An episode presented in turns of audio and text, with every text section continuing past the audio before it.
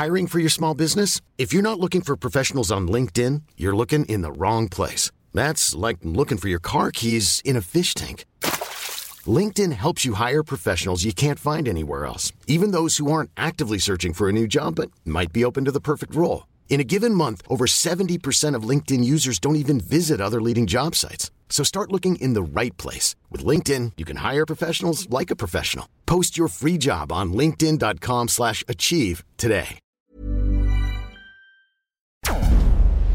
Porque el mundo actual no se entendería sin la economía y los negocios. Acompaña a Mario Maldonado, el columnista de negocios más joven y objetivo del periodismo financiero, en su programa Bitácora de Negocios.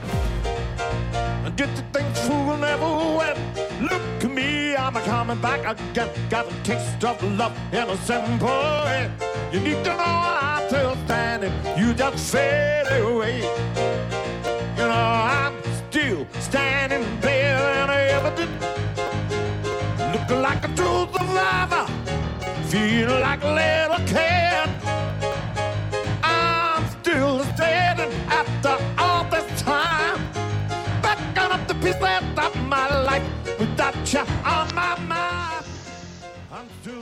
¿Qué tal? ¿Cómo están? Muy buenos días. Bienvenidos a Bitácora de Negocios. Yo soy Mario Maldonado y me da mucho, mucho gusto saludarlo como todos los días a las 6 de la mañana. Hoy es un jueves 23 de abril del 2020. E iniciamos el día ahora con esta canción de Elton John que se llama I'm Still Standing. Esta semana, recuerde, estamos iniciando nuestro programa con canciones del concierto vi- virtual One World Together at Home que se transmitió el fin de semana pasado y que recaudó casi 130 millones de dólares que van a ser donados para apoyar a trabajadores de la salud que enfrentan esta pandemia del COVID-19. Me da mucho gusto saludar a todos los que nos escuchan aquí en la Ciudad de México por la 98.5 de FM. También a nuestros amigos de Guadalajara, Jalisco. Allá nos escuchamos por la 100.3 de FM. En Tapico por la 92.5. En Texcoco por la 89.3 del Estado de México. Lo mismo que la 540 de AM. En Villahermosa por la 106.3. En Acapulco por la 92.1. Y en Tijuana, Baja California por la 1700 de AM. Nos puede escuchar también a través de la página elheraldodemexico.com.mx.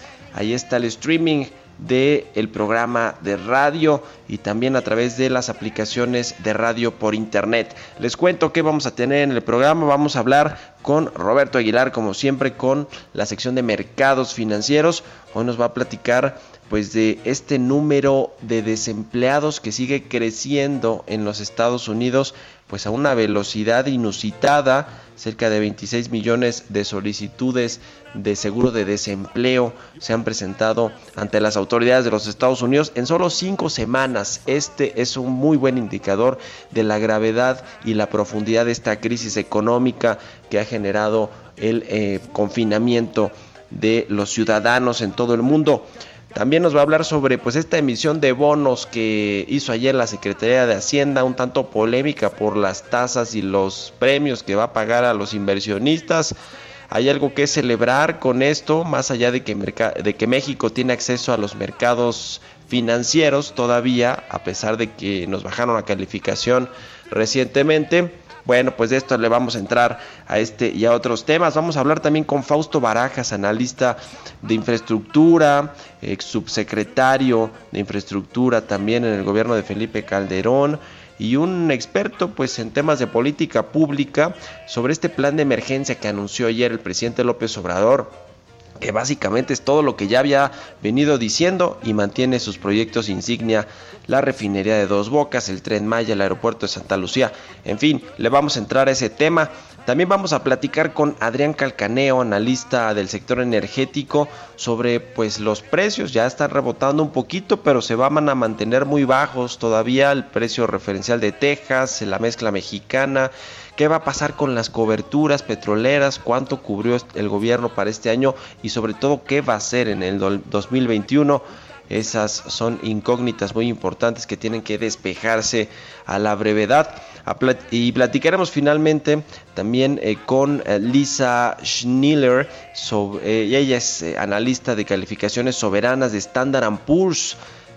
también le bajó la calificación a México y a Pemex la semana pasada y bueno, prevé eh, pues eh, una caída para el PIB de México de 6.7% en este 2020. Elaboraremos con ella con respecto a lo que viene para México en términos de calificaciones crediticias, al menos en lo que tiene que ver con Standard Poor's. Así que quédese con nosotros aquí en Bitácora de Negocios en este jueves 23 de abril. Le presento el resumen de las noticias más importantes con las que usted tiene que amanecer este día. Lo tiene Jesús Espinosa.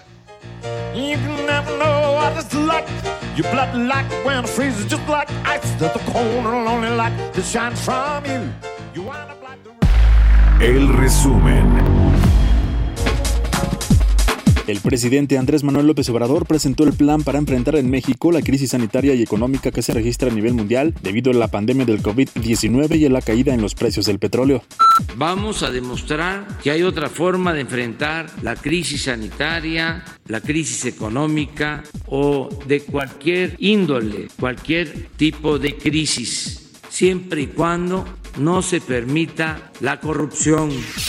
El titular de la Unidad de Inteligencia Financiera de la Secretaría de Hacienda, Santiago Nieto, reveló que existen investigaciones contra exfuncionarios de la Secretaría de Salud por posibles actos de corrupción. Señaló que las indagatorias se suman a las que involucran a otros exfuncionarios.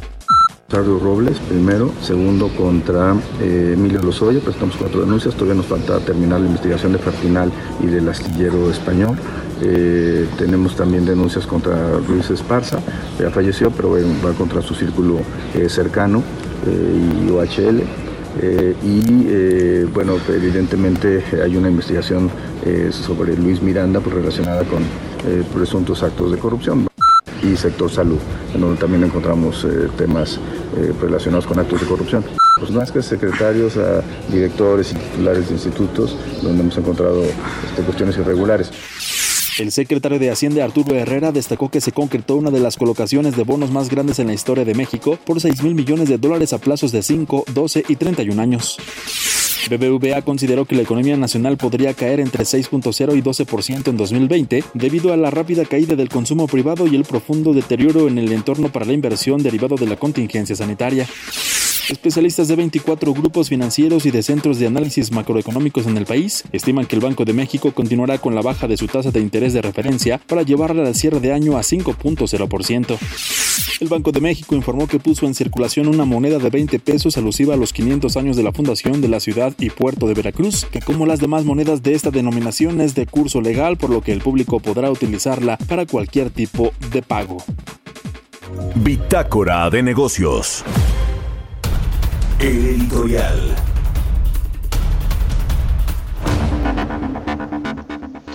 Pues, ¿qué le pareció este discurso? Ayer el presidente inició su conferencia matutina con un plan de rescate de emergencia eh, para la economía mexicana ante pues esta crisis inminente en la que ya entramos, este espiral negativo por la, el confinamiento y el cierre de la economía.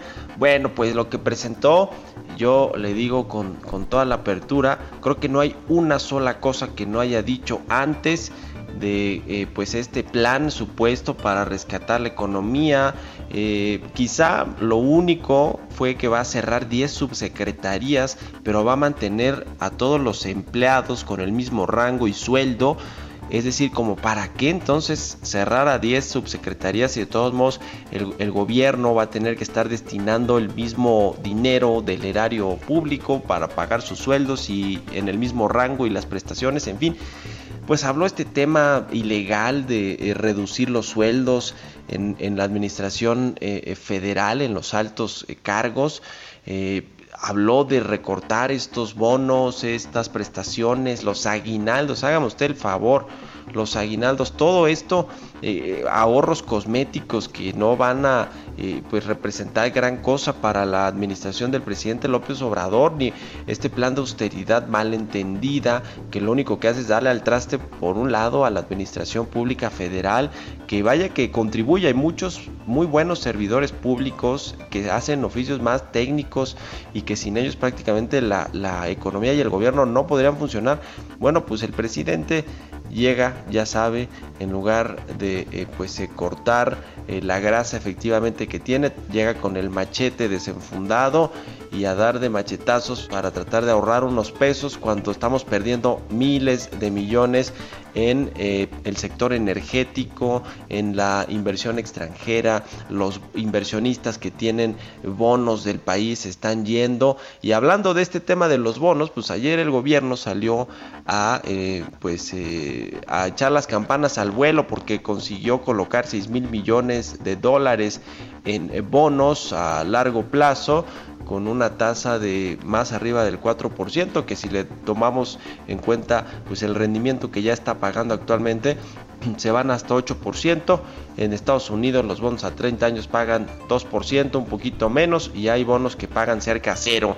Es decir, que como no van a venir los inversionistas a sobredemandar hasta 5 veces una colocación de este tipo cuando les está dando un gran interés, una prima de riesgo muy alta, pagando un bono, un cupón eh, pues muy atractivo para cualquier inversionista y además les estás pagando mucho más de lo que le pagaste en enero cuando colocaste también bonos y les pagaste un cupón de 3.3%, ahora está 4. cerca arribita del 4%, en fin, pero bueno, la Secretaría de Hacienda salió a decir que fue una colocación histórica. Yo creo que está bien que tenga acceso a los mercados financieros. Siempre los va a tener a un pierda el grado de inversión, solo que le va a costar mucho más caro y le va a costar más trabajo conseguir estos inversionistas.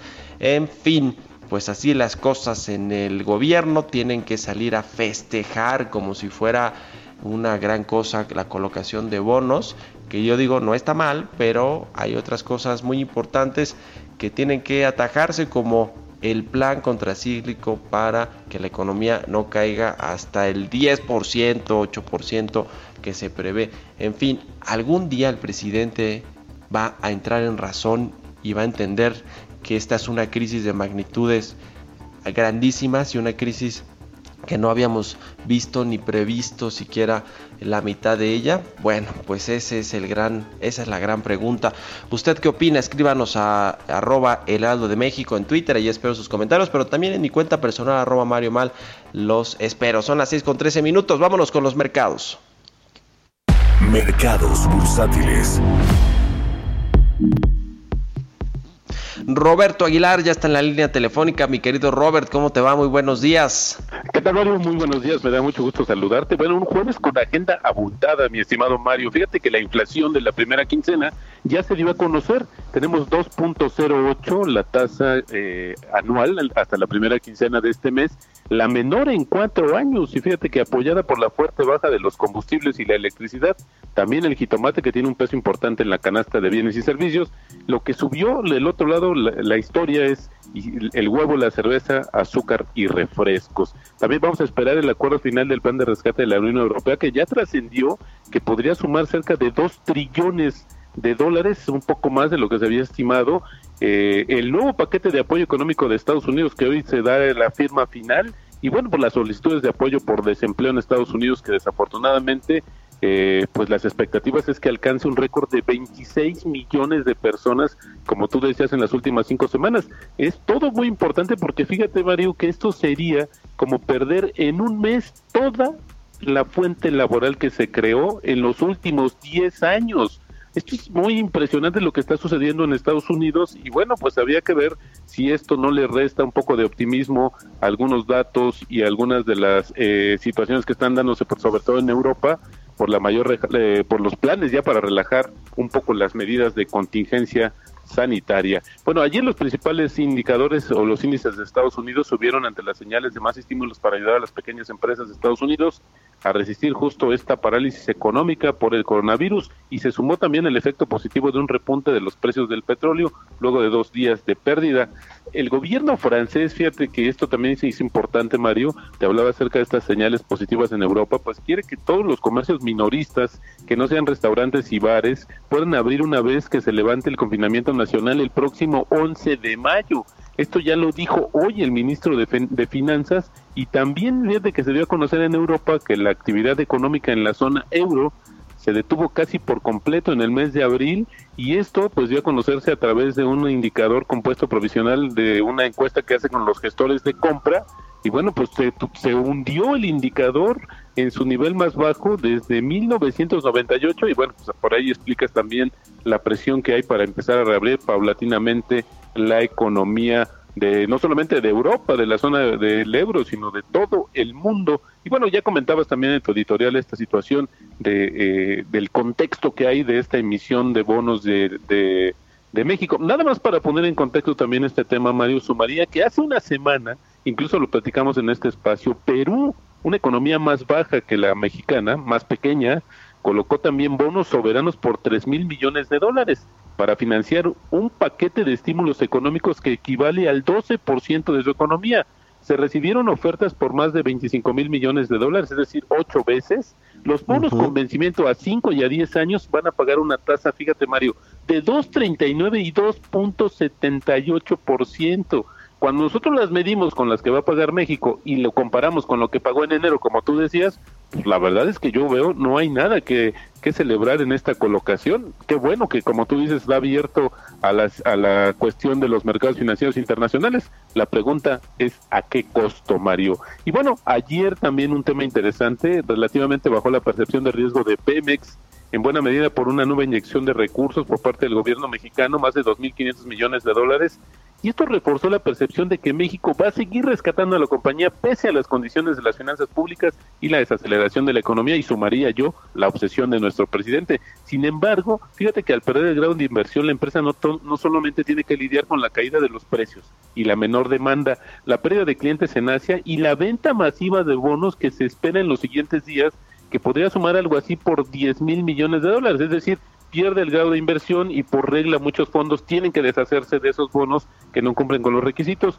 y también el aumento de las tasas al ser un emisor más riesgoso que va a dificultar futuras emisiones que van a competir con otras firmas petroleras. Esto es en gran parte lo que comentabas en tu columna, Mario, este inframundo al que ya llegó la petrolera nacional Pemex con esta situación de los mercados financieros y muy acotado porque hoy pues obviamente van a pedir mucho más premio los inversionistas a todos los, em, los emisores, pero imagínate que una empresa tan riesgosa y la más endeudada del mundo, ¿cuánto va a ser lo que le puede costar a Pemex volver a pedir dinero en los mercados financieros internacionales? Y también te comento, fíjate que hoy por la madrugada, Mario, estuvo muy presionado el tipo de cambio. De hecho, estuvimos registrando operaciones en 24.62, hoy ya está en estos momentos en 24.41, pero bueno, había que ver la reacción que tendrá a raíz de este, todos los ojos puestos en el tema de las solicitudes de apoyo por desempleo en Estados, en Estados Unidos, que bueno, llegar a 26 millones es una cifra histórica y también una señal de la profundidad y lo que nos espera,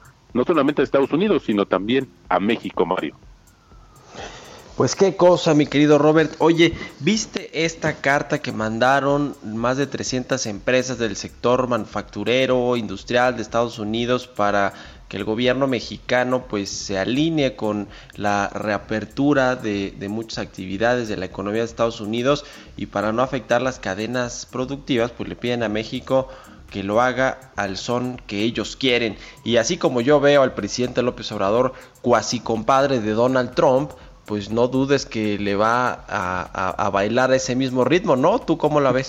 Totalmente, este es un tema de sincronía, Mario, porque como nosotros estamos en una fase totalmente diferente y hay mucha presión en Estados Unidos de reabrir las operaciones, en el momento en que empiecen ciertas industrias, sobre todo la automotriz, a demandar ya piezas desde México y aquí estén imposibilitados, pues lo que van a hacer las, las armadoras es buscar, por ejemplo, proveedores de China, donde ya hay una situación totalmente diferente y México podría perder la oportunidad. Ese es el gran riesgo. Sé de buena fuente que el propio Marcelo Ebrard el que está viendo esta situación ya se convirtió en el multisecretario de, de, de, este gabinete porque ve todos los asuntos relevantes, pero creo que eh, en buena medida tendríamos que esperar si la reacción es positiva, porque pareciera que en un principio el gobierno no ha entendido esta falta de sincronía y la, la pérdida de oportunidad que puede significar que retrasemos unos cuantos días más la apertura de las actividades industriales en México, Mario. Ya, rápidamente, ¿y el tipo de cambio cómo está, mi querido Robert? Pues fíjate que ahorita está cotizando en 24.41, así es como se mantiene Mario. Yo creo que podríamos ver un poquito más de presión hoy con el tipo de cambio. Ya estaremos eh, eh, reportando a lo largo del día qué sucede con nuestra la cotización de nuestra moneda, Mario. A través de tu cuenta de Twitter, Roberto H. Muchas gracias, Robert. Muy buenos días. Un abrazo, Mario. Buenos días. 6 con 20. Vámonos a otra cosa. Entrevista. Está en la línea telefónica Fausto Barajas, columnista de El Heraldo de México, analista del sector de infraestructura, de políticas públicas, ex subsecretario. Mi querido Fausto, ¿cómo estás? Muy buenos días. Bien, mi querido Mario, buenos días, buenos días al auditorio. Oye, a ver, ¿cómo viste ayer al presidente con este plan de reactivación económica, los mismos proyectos, los mismos planes en materia social? Eh, no hay un, un redireccionamiento del gasto público ni de la inversión, en fin, ¿cuál es tu, punto de vista? Pues así es, Mario, es un plan que, que no es plan, ¿no? No hay nada nuevo este, bajo el sol, no hay una medida que aliente a que esto está en miras de tratar, no de recuperar, sino de palear eh, la primera la crisis sanitaria y el entorno exterior que hay de los mercados. Y como dices, simplemente fue decir lo que ya venía desde el presupuesto, los mismos proyectos, los mismos este, programas sociales. Lo único que creo que rescatar es que los programas sociales siguen activos, más allá de si son prioritarios o no. Es una manera todavía de bajar recursos a la población que va a sufrir bastante con la crisis sanitaria y la económica. Pero en términos de inversión, ¿qué es lo que necesitas para poder este, palear o mitigar la crisis que ya, pues ya empezó, eh, la crisis económica y la sanitaria, pues debimos haber este, tenido mayor este, expansión del gasto. Estamos en una, o sea, lo que está haciendo el gobierno es una, es una política procíclica, o sea, que es procíclico en este caso, pues que va hacia abajo el ciclo, ¿no? Estamos decreciendo y lo que debería hacer el gobierno es tener una política contracíclica para evitar la caída del ciclo o contrarrestar lo más que se pueda. Y aquí nuevamente el presidente recurrió al tema de, este, vamos a hacer las cosas diferentes como se hacían antes. Pues tú curas una enfermedad no es un tema de dogmas, ¿eh? es un tema de cómo entrarle para poder salir lo más rápido de la, de la recesión.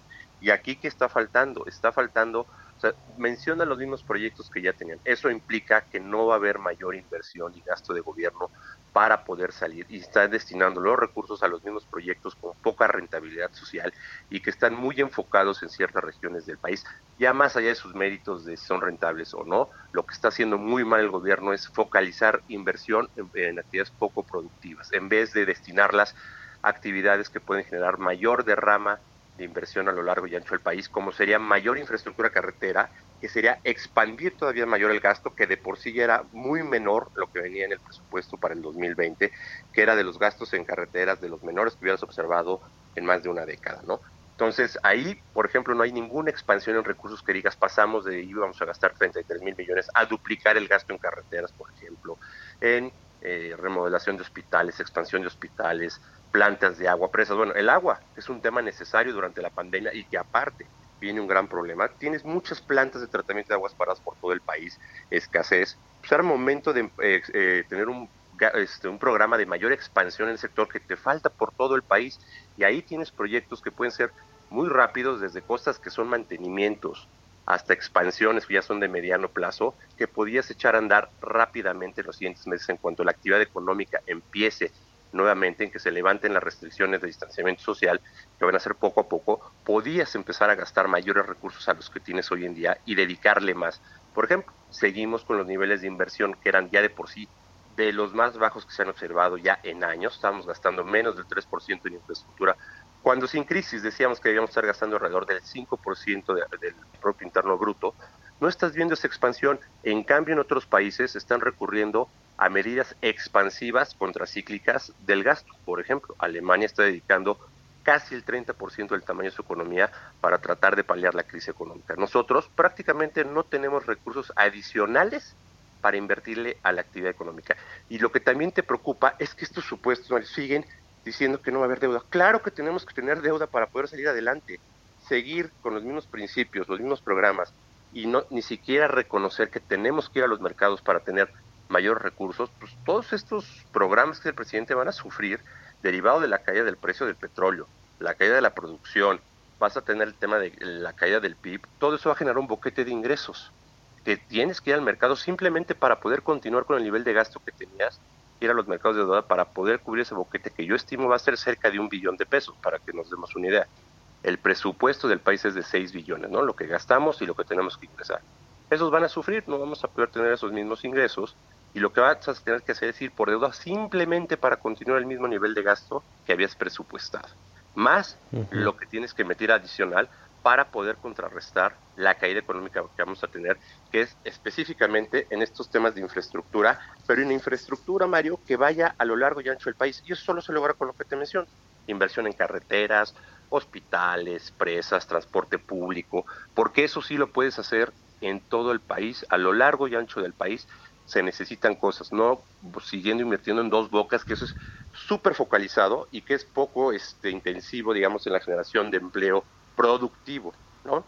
O el Tren Maya o el, aeropuerto de Santa Lucía. Son proyectos que están generando eh, poco empleo y muy focalizado.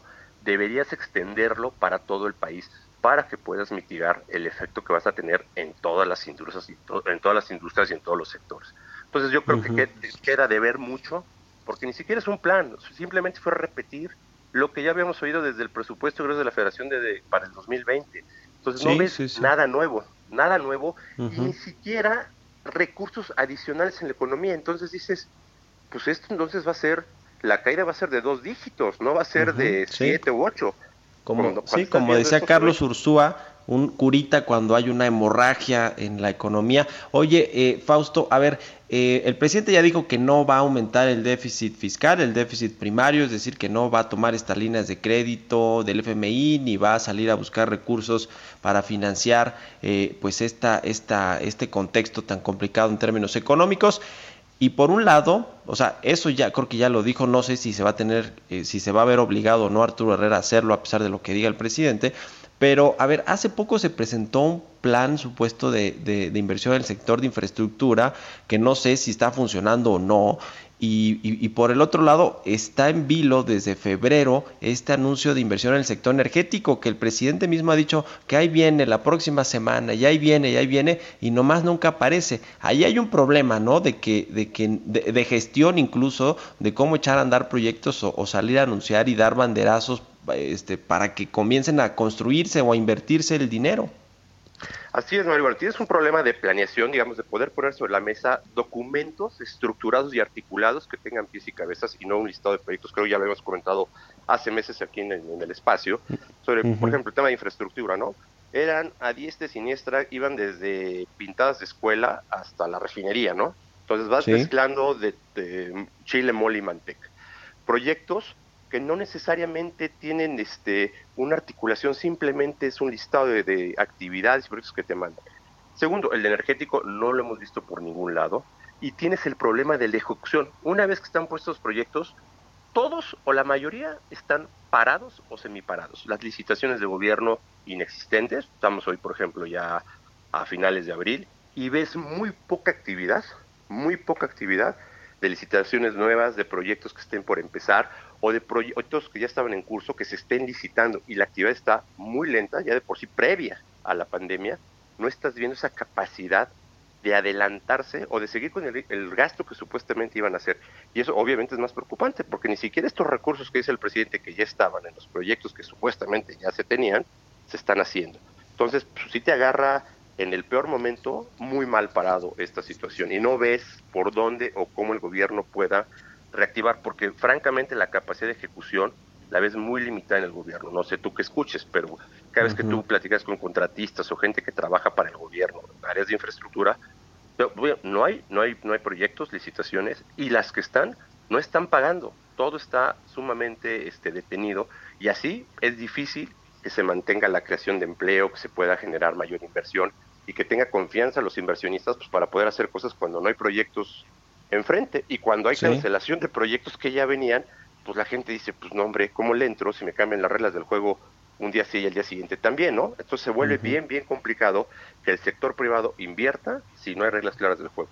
Y la parte del gobierno, donde invierte, donde gasta con los recursos públicos, tampoco se está moviendo. Entonces sí estás, creo yo, en el peor de los mundos y te agarra así para poder enfrentar esta crisis que, pues, que ya empezó y que se puede profundizar ante la falta de, digamos, movilidad y capacidad del gobierno para reaccionar.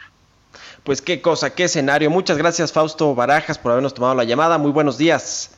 Gracias Mario, buenos días y buenos días. Siga su, su columna ahí en El Heraldo de México y en Twitter también Fausto Barajas. Son las 6.30, vámonos al corte rapidísimo, regresamos.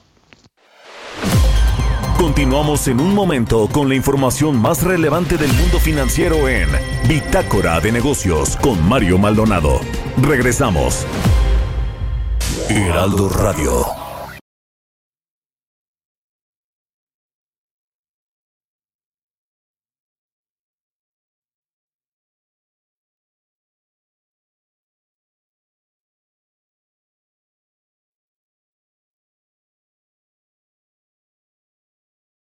Heraldo Radio. Estamos de vuelta en Bitácora de Negocios con Mario Maldonado. Entrevista.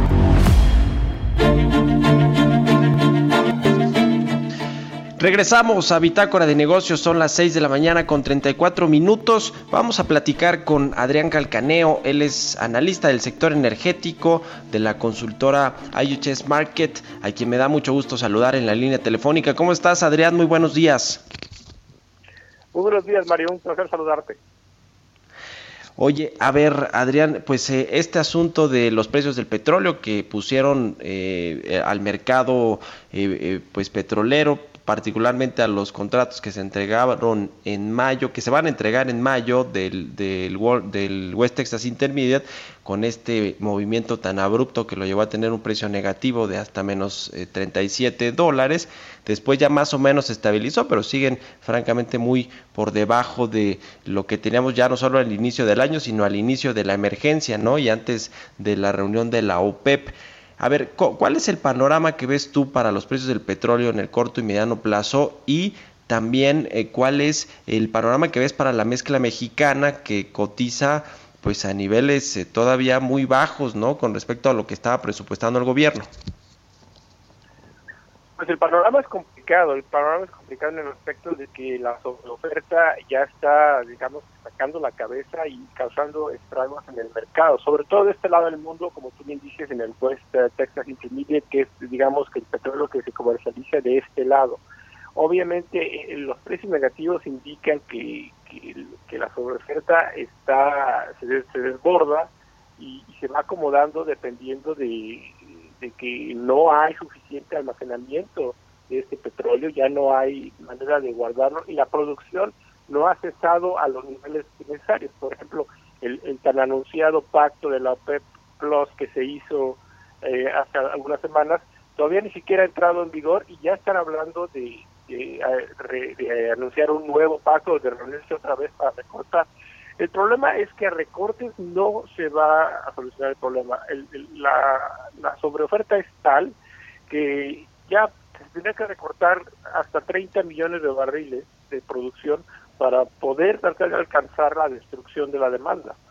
Es, es muy difícil que, que, que la OPEP recorte a esos niveles porque ya estás dejas de, recortar grasa y entonces a recortarte el músculo, o sea, es muy, muy complicado. Entonces, lamentablemente, para que se solucione se va a tener que consumir ese petróleo que se ha producido y que se ha almacenado y que está inundando el mercado, lo que implica que el petróleo va a estar, el precio del petróleo va a estar bastante castigado por, por, por lo menos unos 18 meses. Esperamos que el petróleo llegue a niveles de 30 dólares para fines de año. Entonces, el panorama es complicado. En cuanto a la, en cuanto a la mezcla mexicana, este, pues obviamente va a estar a a un precio mucho menor. Si, por ejemplo, si, el precio del petróleo está en 30 dólares a finales de año, generalmente hay un descuento para la mezcla mexicana, entonces llegar a los 20, 22, 23 dólares más o menos sería un nivel aceptable, lo cual es muy, muy lejos de los 49 dólares que se plantearon para este año.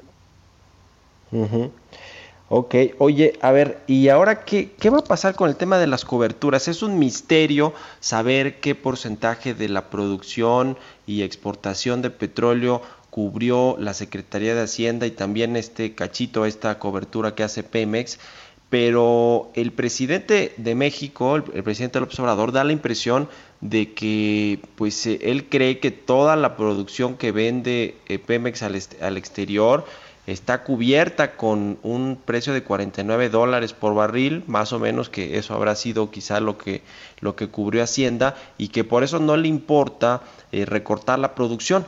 Yo no sé qué tan acertado o qué tan temeraria sea esa, eh, pues esa idea del presidente. ¿Tú qué sabes eh, o, cómo ves este asunto de las coberturas petroleras?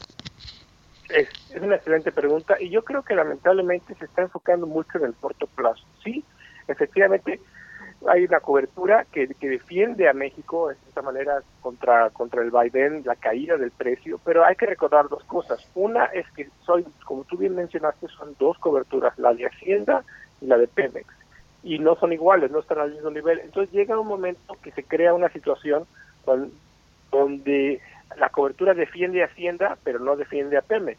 Entonces las pérdidas de Pemex las termina pagando Hacienda. Entonces cancela también el beneficio de, la cobertura de Pemex.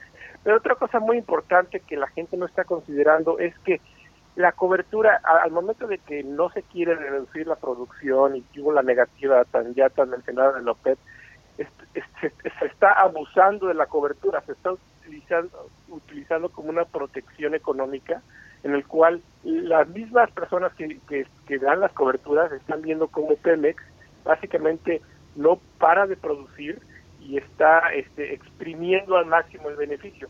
¿Qué va a pasar en septiembre, octubre, noviembre cuando, cuando regresen al mercado para la cobertura del siguiente año y ven cómo se utilizó México? Entonces la cobertura nos va a salir aún mucho más cara el próximo año. Entonces es un beneficio en el corto plazo, pero yo creo que a los mercados lo están viendo en, este, en, detrimento de México para las siguientes coberturas.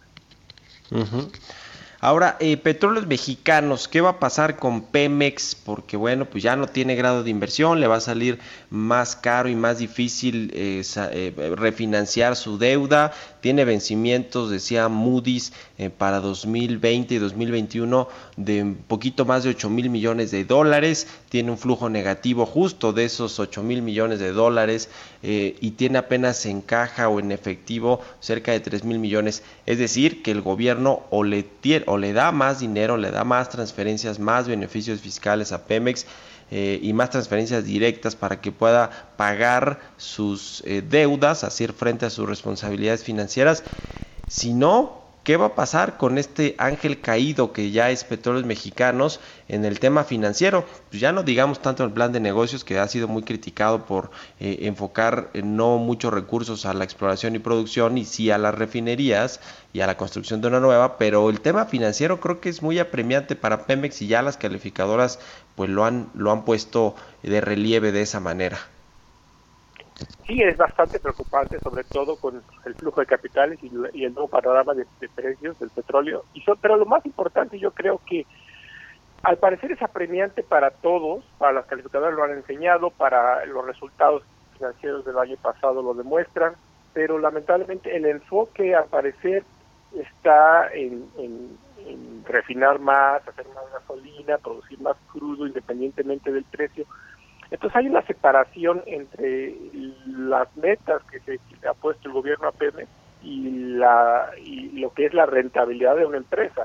Por ejemplo, no hemos visto un recorte considerable de la producción, aunque hubo un anuncio de los campos nuevos que no es un, gran porcentaje, pero no hay un recorte considerable de la, de la producción uh, o recorte de inversión comparable con la situación actual. Entonces habla que se está haciendo las cosas por hacerse que considerar este, la rentabilidad. Yo creo que el mejor ejemplo de esto son, es la refinería de Dos Bocas. Independientemente de que va, perdón, que, que cuando está, que cuando vaya a estar lista, el momento, el, dinero que le está quitando eh, la refinería en este momento tan crucial a Pemex, eh, llamaría, debería estar utilizado de una mejor manera sobre todo por la situación actual. Entonces, que no se haya pospuesto esta, esta inversión, pues levanta mucha este, incertidumbre y muchas preguntas sobre un plan eh, basado en la rentabilidad y hacer que Pemex sea mucho más independiente del gobierno y al, contrario lo hace mucho más dependiente para poder sanar sus finanzas. Pues sí, ahí está esta refinería que se cree según el gobierno puede costar 7 mil millones de dólares, aunque hay quien eh, cree que puede más bien costar lo doble o al menos más de 10 mil millones, pues eso es justo lo que tiene de vencimientos petróleos mexicanos para este año y el próximo. Eso es lo que están viendo los las calificadoras que se está echando pues dinero bueno al malo y ese pues es un tema para el gobierno y para Pemex. En fin, te agradezco mucho como siempre Adrián Calcaneo, analista del sector energético de la consultora IHS Market, que nos hayas tomado la llamada y muy buenos días para ti. Un placer Mario, un saludo a todos. Que estés muy bien, son las 6.44, vámonos con las historias empresariales. Historias empresariales. Oiga, pues como nos decía el otro día aquí Roberto Aguilar, mientras unos lloran, otros venden pañuelos y ese es el claro ejemplo de Netflix, esta empresa tan exitosa en esta plataforma de streaming de videos y de películas, de series, productora y demás, reportó que sumó una cifra histórica de 15.8 millones de suscriptores globales en los primeros tres meses del año, muy por encima de los 8 millones que se esperaban, casi lo doble. Y obviamente esto tuvo que ver pues con esta, este confinamiento, este aislamiento social, hubo más demanda de estos servicios. Nos cuenta de todo esto en la siguiente cápsula Giovanna Torres. La plataforma de contenidos de entretenimiento en streaming Netflix anunció que ha duplicado sus beneficios en el primer trimestre del 2020 respecto al mismo periodo del año pasado y a la par añadió 15.8 millones de nuevos suscriptores en todo el mundo, sumando un total de 183 millones de usuarios.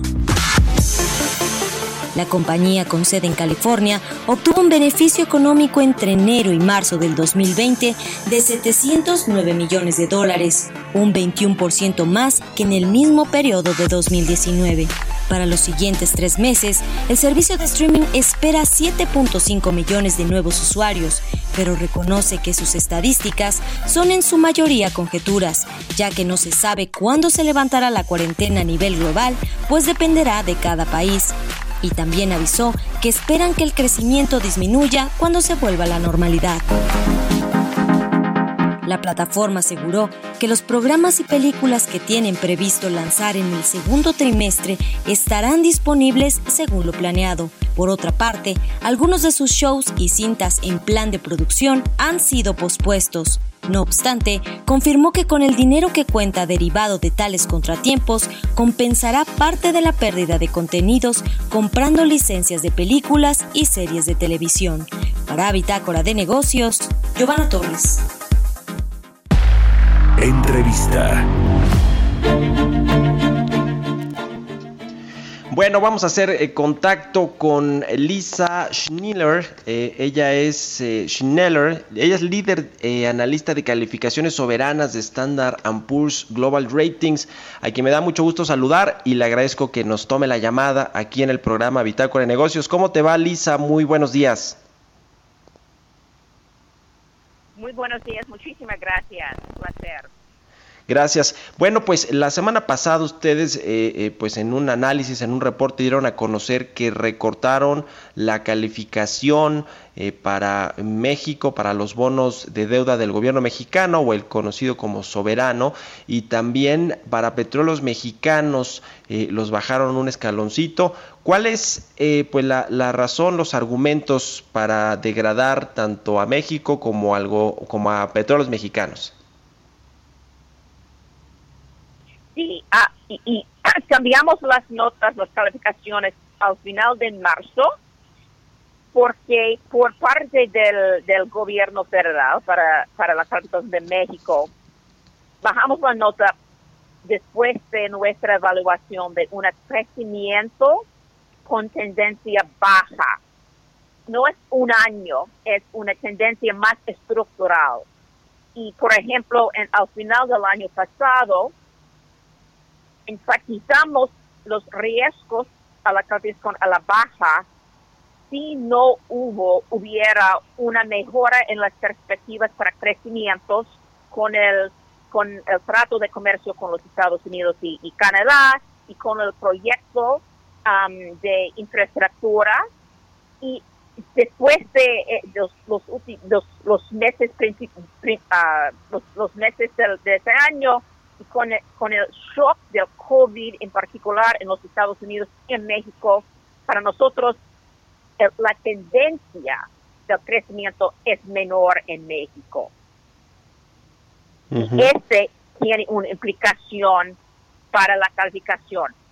La calificación de Pemex, según nuestro, nuestra metodología, acompaña, sigue la calificación del soberano porque tenemos, para nosotros, las calificaciones son los mismos por causa de nuestra opinión de un apoyo casi cierto de apoyo para Pemex desde el gobierno federal.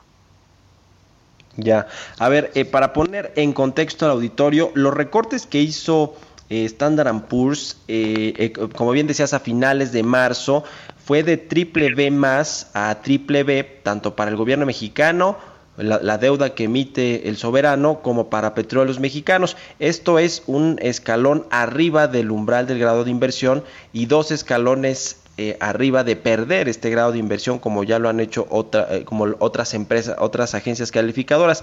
Eh, ¿Qué tan cerca o tan lejos podría estar Pemex sobre todo de perder este grado de inversión? Es decir, de que ustedes con esta perspectiva negativa que tienen le pudieran recortar de nueva cuenta la calificación en los próximos 12 o 18 meses. ¿Qué tendrían que estar evaluando para saber si lo hacen o no? Para, para perspectiva, e, esta perspectiva negativa para la calificación soberana, empezamos con, con este, tiene que hacer en, en, este año al año que viene, más o menos dos años perspectiva, puede, tiene que hacer con las, los riesgos a la baja para las cuentas fiscales. Cuentas de tendencia fiscal dentro del presupuesto, pues depende del, del de las cuentas del gobierno federal, el impacto sobre los recursos, decisiones sobre, sobre um, uh, gastos. México no tiene un, espacio muy grande uh, para, para, contra, para uh, medidas contracíclicas en general en comparación con otros países por causa de su nivel baja de, recursos, ¿no? En, general. Tiene flexibilidad en un sentido, tiene este año eh, varias medidas para, para, para apoyar el financiamiento, sin duda, pero con tiempo, con un, un, crecimiento bajo, podemos tener más presiones en el futuro y, y señalamos estos riesgos, ¿no? Otra parte tiene que hacer con, con la posibilidad de más apoyo a Pemex, porque como he mencionado, las calificaciones son las mismas. Asumimos que el gobierno federal va a apoyar Pemex. Y la combinación de la deuda del gobierno federal y Pemex puede implicar más presión sobre el soberano. hay dos riesgos fiscales en los años que vienen. Sí, sí, sí. Eh, ahora, Lisa, estamos hablando con Lisa Schneller, líder analista de calificaciones soberanas de Standard Poor's Global Ratings. Eh, quiero preguntarte, Lisa, eh, Pemex sabemos que es la empresa petrolera más endeudada del mundo, tiene cerca, arribita de 100 mil millones de dólares de deuda y buena parte de estos papeles o de, estos, de estas notas de crédito están en manos de fondos institucionales, de fondos de pensiones, de hedge funds de, administradoras o gestoras de activos. Mi pregunta es, si eh, eventualmente Pemex llega a caer en un default para pagar, ¿esto significaría un riesgo sistémico, pues, porque es una deuda muy grande que está en manos de fondos de pensiones institucionales, de hedge funds, de administradores de activos. O sea, ¿puede ser un riesgo sistémico si Pemex llegara a caer en impago? Pues con una calificación de triple D es muy importante enfatizar que no asumimos un default de. Es muy importante enfatizar esto. ¿ok? Sí, sí, sí. Es, es verdad que, que su, su, su perfil financiero es muy es muchísimo más frágil. Hay más fragilidad. Esta parte de análisis de nuestro grupo corporativo con que, que tiene un, triple C más, ¿ok? Chiquito, pero ocasiones son los mismos con el soberano, que es triple D, perspectiva negativa, dentro de grado de inversión, muy lejos de, default, porque asumimos apoyo del gobierno, de este gobierno de gobiernos en el pasado. Entonces, no es ningún cambio en ese sentido. Y, y sí, puede tener presiones sobre las, las cuentas fiscales en general, pero aún, eh, aún con, con un otro um, un otro downgrade, por ejemplo, un otro baja, estamos muy, muy lejos de default en nuestra opinión. Ok, Ese, esa evaluación ustedes la van a hacer en los próximos 18 meses, más o menos es el, es el plan que, ustedes tienen para revisar de nueva cuenta el perfil financiero y el grado eh, de, calificación de Pemex. Pues em, no tenemos uh, fechas fijas, es muy importante notar esto, ¿ok? Sí. Um, so, recientemente hicimos varios cambios. Depende de los acontecimientos, de la política del gobierno, desempeño de economía y también la política, la, respuesta del, del, gobierno y todo, y otros you know, um, indicadores, podemos cambiar o no cambiar.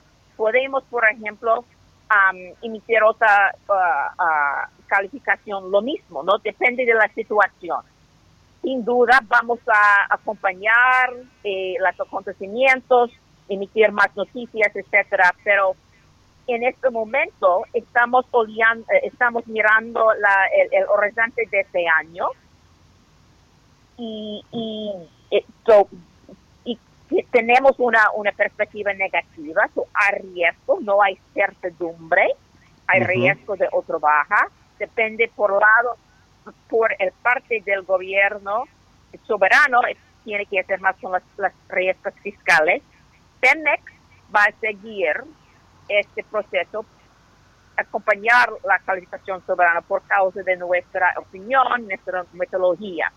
El grupo corporativo puede cambiar su evaluación del perfil financiero de, de petróleo. Es otro grupo con, el, con los precios de petróleo aún con más presión, puede ser otros cambios en este perfil financiero, pero la calificación de Pemex hasta ese momento acompaña, acompaña el, el soberano.